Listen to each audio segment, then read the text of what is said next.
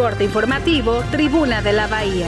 Hola, ¿qué tal? Muy buenos días. ¿Cómo estás? Te saluda Rodrigo López Becerril y a continuación te presento el resumen informativo matutino correspondiente a este jueves 29 de diciembre de 2022 de Tribuna de la Bahía y CPS Noticias en el antepenúltimo día de este año. Buscan abogados de la Procuraduría Social certificarse como mediadores para poder resolver conflictos vecinales. La temporada turística 2022-2023 será la mejor en la historia de Puerto Vallarta, así lo vaticina el presidente de la Coparmex local.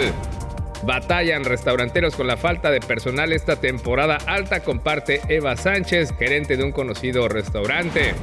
La Secretaría de Marina realizó un simulacro marítimo en el centro de Puerto Vallarta que llamó la atención de muchos turistas.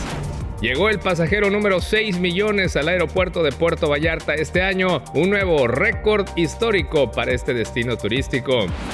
El director de Ceapal Vallarta, Jorge Alberto Castillo Núñez, incumple con su compromiso de presentar cuentas claras y el reporte de la entrega a recepción en el organismo operador del agua en el puerto.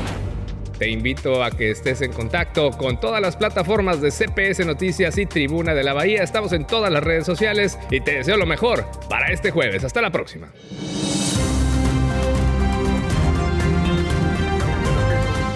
Corte informativo, Tribuna de la Bahía.